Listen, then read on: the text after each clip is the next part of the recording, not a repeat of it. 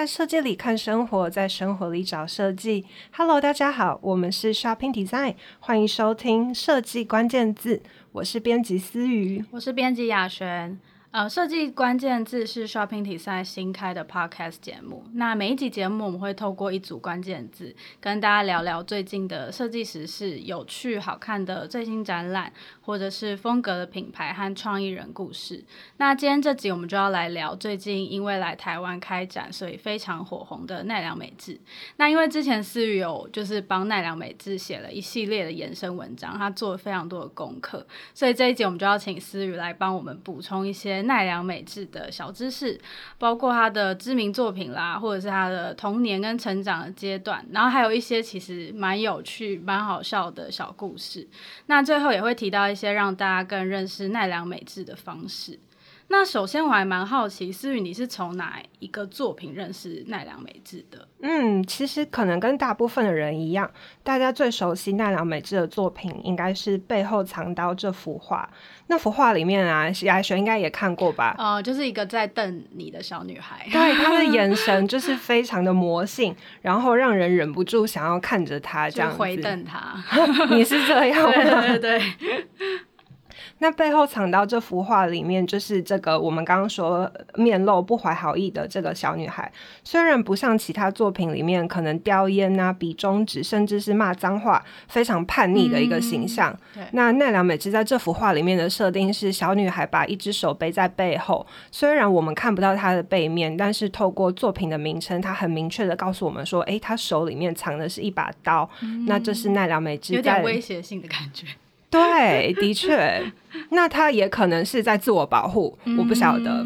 嗯，这是他在两千年的作品，而且听说这幅画在香港苏富比的拍卖上卖出一个很可怕的价格。在二零一九年的时候，这幅画在苏富比拍卖会上以台币七点六亿的天价卖出，嗯、奈良美智呢也就此登上了日本最贵的当代艺术家宝座。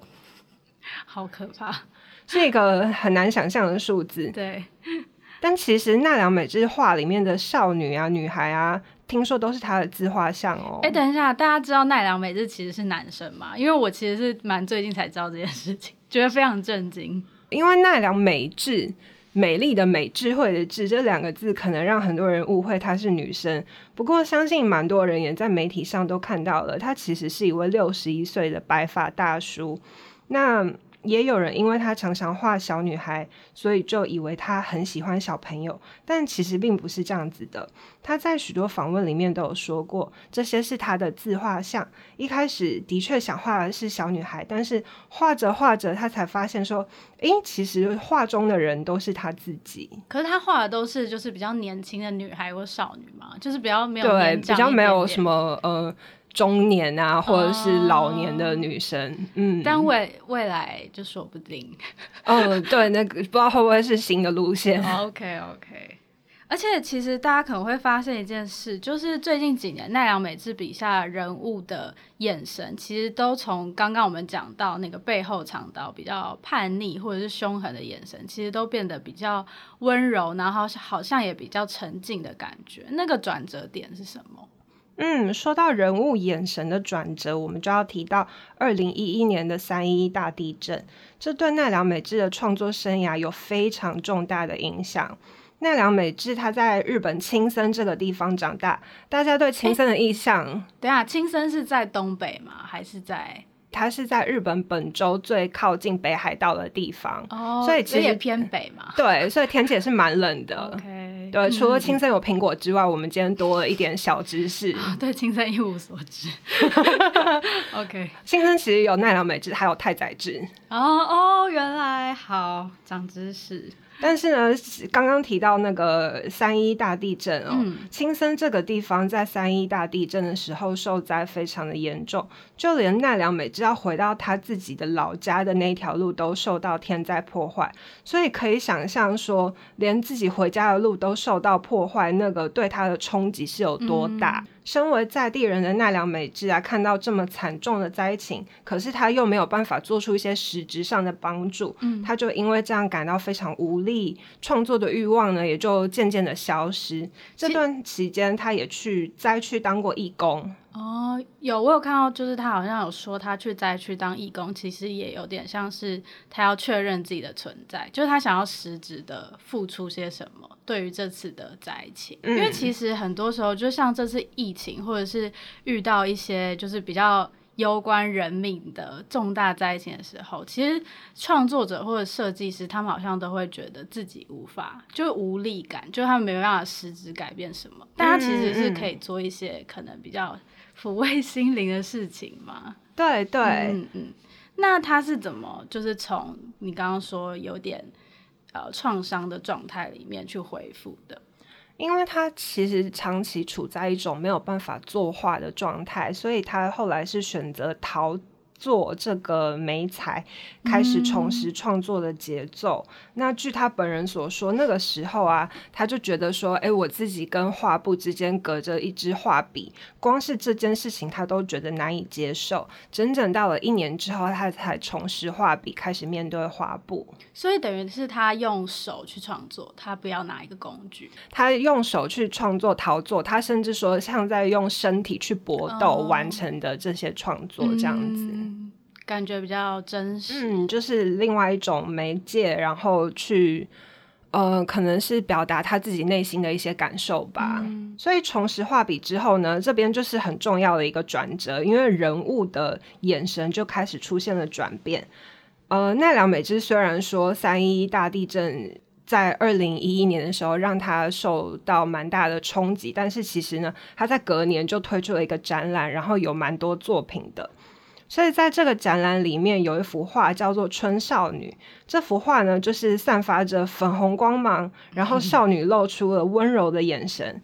奈良美智甚至曾经说过，这是她第一次画出可以让人感觉到温度的画。所以听起来三一虽然有造成她的一个低潮，可是好像也就是因为心境的转变，有让她走到另外一个创作的高峰吗？的确可以这样说，比如说这次来台湾展出的《月光小姐》这幅画是奈良美智去年的作品，距离三一大地震大约是十年的时间吧。嗯嗯。那我有读到评论写说，双眼和嘴巴都闭着的月光小姐。是从个人的自画像转为众人的自画像，因为奈良美智他以前可能比较专注于自我的思考或者是人生的一些思考，嗯、那他从三一地震之后，他开始意识到自己与社会之间的关系，所以有这样子的转变。嗯，就他可能也会去设想别人的心境之类的嘛，大众的心境。嗯嗯，有可能是这样。所以他出现了这样子的转变之后呢，奈良美智也说，他这个月光小姐这幅画是在他没有任何期待之下，很淡然的完成的作品。嗯、完成之后呢，他感受到的是幸福感，然后他觉得月光小姐在对他说：“哎，已经可以休息了，也没有关系哦。”被自己的作品疗愈的感觉。对，他甚至一度认为这可能是他绘画的终点。但结果没有，对，结果他还是继续创作，嗯、好险没有啦。对，然后我们这次也才可以看到他为台湾特展特别创作的《朦胧潮湿的一天》这幅画。他为什么会特别为台湾做了一幅新的画？因为那个时候已经确定要在台湾办特展，然后也确定了《月光小姐》可以展出，因为《月光小姐》是她至今非常满意的一幅作品，嗯、所以她因此感到非常开心，也很高兴。嗯，那她就想说啊，要在台湾展出，那我想要。再画一幅可以跟月光小姐相称、相匹配的作品，嗯、所以呢，他就抱着这样子的心情，还有他对台湾的回忆，在十天的时间就完成了《朦胧潮湿的一天》这幅画，灵、嗯、感爆发的感觉。对，他，就是他年轻的时候，好像画的动作还可以更快。哦，而且这次展览好像也有展出他，就是在三一一他。走出低潮之后，就是他近两年也画了蛮多的素描的小型作品，然后还有一件是会流泪的装置作品，就大家可以去现场看看。那刚刚有提到，就是三一就有提到他的故乡青森嘛，那我其实还蛮好奇，就是艺术家的童年感觉会对他的未来有很大的影响。那奈良美智他小时候是哪一种小孩啊？奈良美智其实是日本二战之后第一代的钥匙儿童，所以其实过得蛮寂寞的。嗯，因为那个时候他爸爸妈妈都忙着工作，虽然上面有两个哥哥，但是也差了十岁，好像、哦、有代沟，有代沟。对，蛮难玩在一起的。所以奈良美智就常常自己一个人，然后别人还会说他是有空想癖的小孩，就很喜欢在那边东想西想。对对。然后，所以他常常没事就是待在家里画画，或者是跟他收养的流浪猫在一起作伴。哦，这可能也对他后面的作品有一些影响吧，因为他曾经说过说，哎，我觉得我跟动物的沟通比跟人的沟通还要来得顺利，所以动物也是像青森犬啊，哦，就是他作品里面很重要的一个，对，很重要的元素。嗯，而且他除了画画，好像也很喜欢音乐，是吗？喜欢奈良美智的粉丝可能都有听说过，他很喜欢摇滚啊、朋克这类的音乐。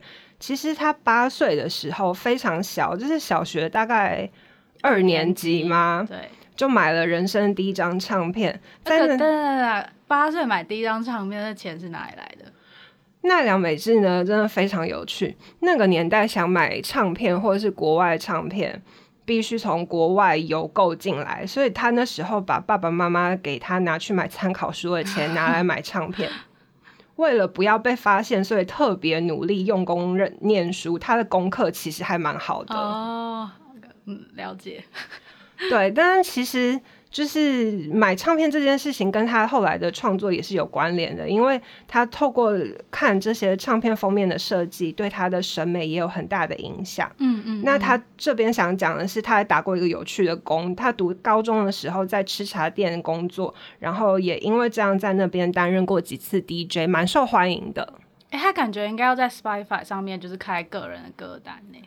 其实你知道吗？你去 Spotify 上面搜寻奈良美智，真的找得到他的歌单，或者是你用他的英文名字游戏 Tomonara 去找，嗯，然后就有一些人会，因为奈良美智会在他的展场里面，他他亲自选歌，然后有个歌单，对对，然后你就可以去听到那个展览里面的是哪些歌曲在播放。Oh, OK，好，大家可以去 Spotify 上面搜寻。哎、欸，所以刚刚讲到，就是他高中的时候有去打吃茶店打工。那他接下来在念大学的时候，他就已经就是专注在念艺术吗？嗯，他大学的时候也有一些转折。嗯，大学第一次是考上了美术大学的雕塑系，但是就不是他想念的油画，嗯，所以他就变成一个重考生。然后这段期间呢，他就跑去工地当工人兼差。哈？大家就是要存钱买唱片吗？还是要存哦？存钱重考？对对对对对，对，对，好。所以很难想象一个世界知名的艺术家，他过往的打工经验是去当 DJ 啊，嗯、去工地当工人搬砖头啊等等的。嗯，总之呢，他后来考上了名校武藏野美术大学。据说呢，这是日本好像就是念美术、念艺术的人、嗯，可能是前三志愿的这样子的学校，哦、很厉害这样。对。嗯所以他好不容易进了这所大学，然后呢，大一念完之后，他居然做了什么事情？他把大二上学期的学费通通拿去欧洲自助旅行花光光，回来没有钱念书，他就想说：“哦，那我就转学好了，去一个比较便宜的学校。”怎么这么强？离开一个前三志愿？对，然后我就有想说：“哎，这是不是跟他是射手座有关？”哦，就随心所欲，想到什么就做什么，这样。对，就是一个做自己想做的事情的人，这样子。嗯、其实，在这边想讲另外岔，我岔题一下。好好好，就是我读资料的时候有发现，奈良美智其实你看她的作品啊，以前有那种叛逆的小女孩，嗯、然后她自己人生当中也做过一件蛮叛逆的事情。嗯，她在二零零九年那时候，她已经蛮有名了。嗯，然后她在纽约的公共场所就在那边喷漆涂鸦，然后还被警察抓起来，然后在。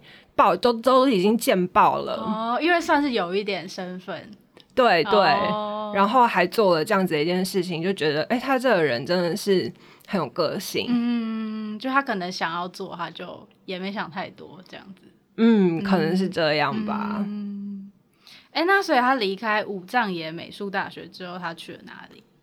离开武藏野美术大学之后呢，他就到了爱知县的艺术大学，他进入了油画科，就是他想念的油画科。嗯。后来也继续在学校的研究所深造。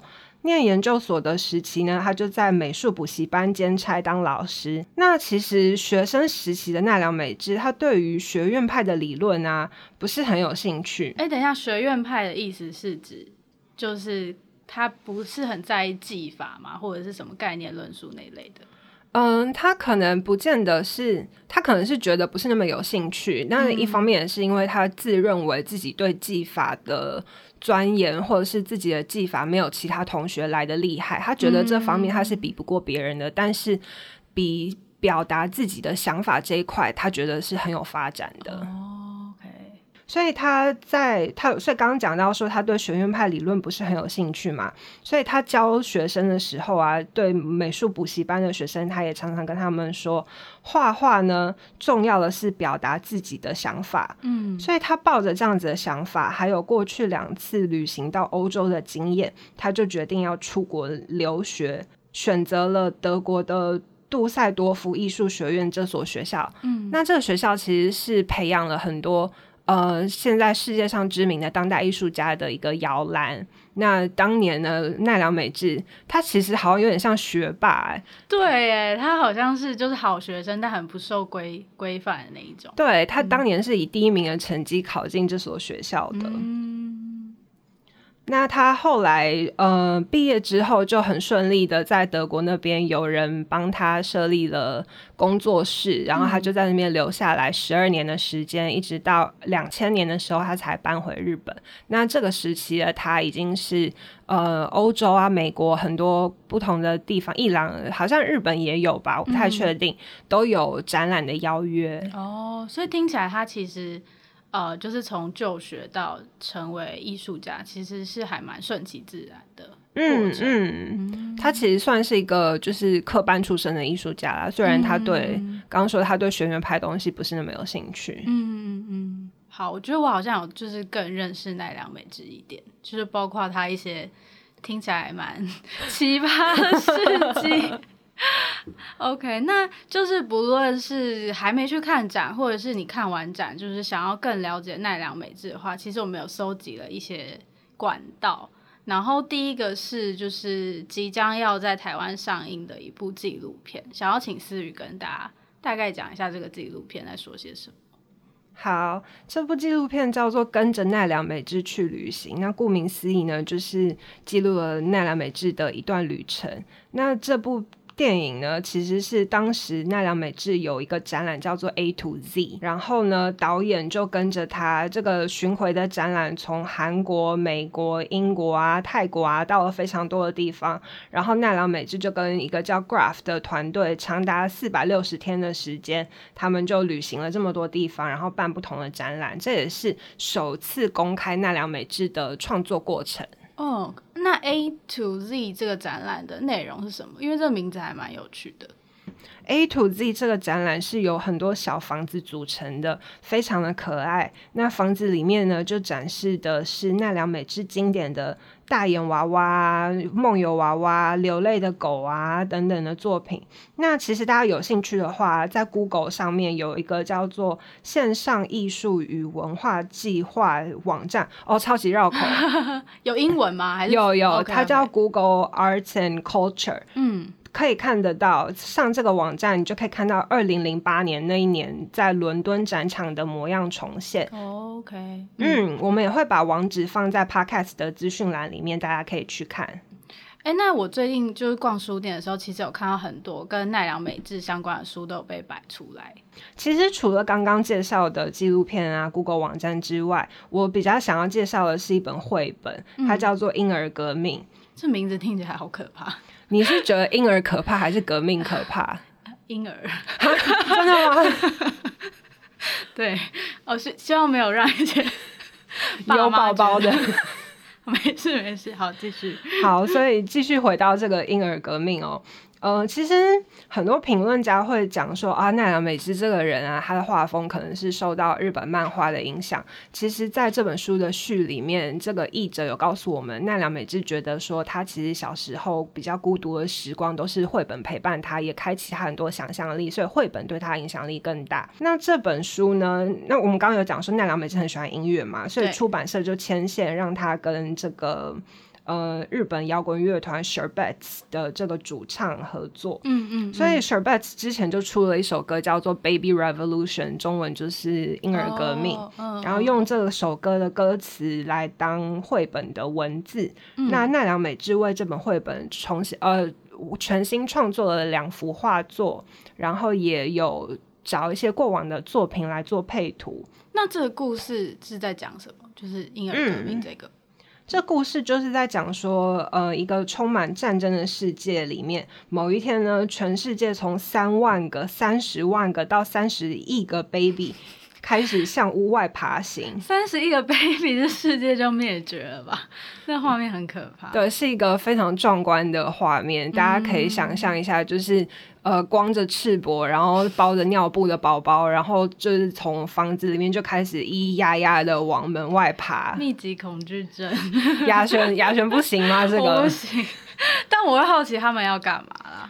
对，所以到底在一个充满战争的世界里，这些宝宝想要做什么呢？嗯、答案通通都在四月二十三号即将由三彩文化出版的中文版《婴儿革命》里面，大家可以去看看。那最后想要聊一下，就是其实，在奈良美智这次来台湾办展之前，因为我身边有朋友有去过他的家乡，就是看过青森犬。嗯嗯、对，因为青森犬听说是一只非常高大的狗。对。它好像差不多是八点五公尺，差不多是两层楼那么高这样子。哦，那真的是很像一个建建筑的感觉。哦，你可以可以是一个楼中楼吧。Oh. OK，这个楼中楼的尺度。对，所以这只洁白又高大的奈良美智青森犬呢，它其实是在青森县立美术馆这个地方。嗯，那有一些评论啊，或者是奈良美智很敬重的好朋友，也是知名的摄影师荒木经惟啊，他就说奈良美智的女孩肖像啊，青森犬前倾的模样，都有着佛或者是神像的意念在里面。嗯，那也或许是因为这样，他的作品除了可爱之外，也总是很能够疗愈我们。就是有一种被守护的感觉，嗯嗯，的确是这样。所以在疫情解封之后，不知道是什么时候，但是 希望赶快。对，大家都等不及，想要出国了，嗯、很推荐大家去青森县立美术馆走走，不管是看看青森犬啊，或者是其实美术馆本身也是一大看点哦。嗯，它的建筑好像是一个蛮有名的建筑师吗？对对，是 LV 御用店铺的建筑师青木纯，嗯，这是青木纯第一座美术馆的建筑。哦，OK。对，所以到了这个地方啊，呃，青森犬还有美术馆的静谧啊、孤独感，再加上青森独有的氛围，都很值得奈良美智迷前往看看。哎，那题外话就是，如果疫情解封之后，思雨最想要去日本的哪里？就未必要是青森啊。哦，其实我最近写文章的时候啊，我看到一这个饭店叫做 Hotel Soul，就是 S O U 这样子，嗯、在、哦，我记得那个。嗯，在日本长崎的舞蹈，好像是舞蹈群岛这个地方这样子，嗯嗯嗯、因为它是有日本最美离岛之称，哦、然后那个地方就是很早就是一个跟国外有联系的港口，所以有蛮多不同的文化在那里，哦、算历史悠久，然后很多元这样。对，然后你就可以在海边骑脚踏车啊，吃烤鱼啊，然后、哦、好棒哦，也可以在森林里面漫步，所以我觉得如果可以。去住在 Hotel Soul 里面，然后在附近玩玩，会很棒。好，那今天这一节节目差不多就到这边，然后谢谢大家的收听。如果喜欢我们的节目的话，记得要按下订阅，也帮我们分享一下。那我们就下周四见。拜拜。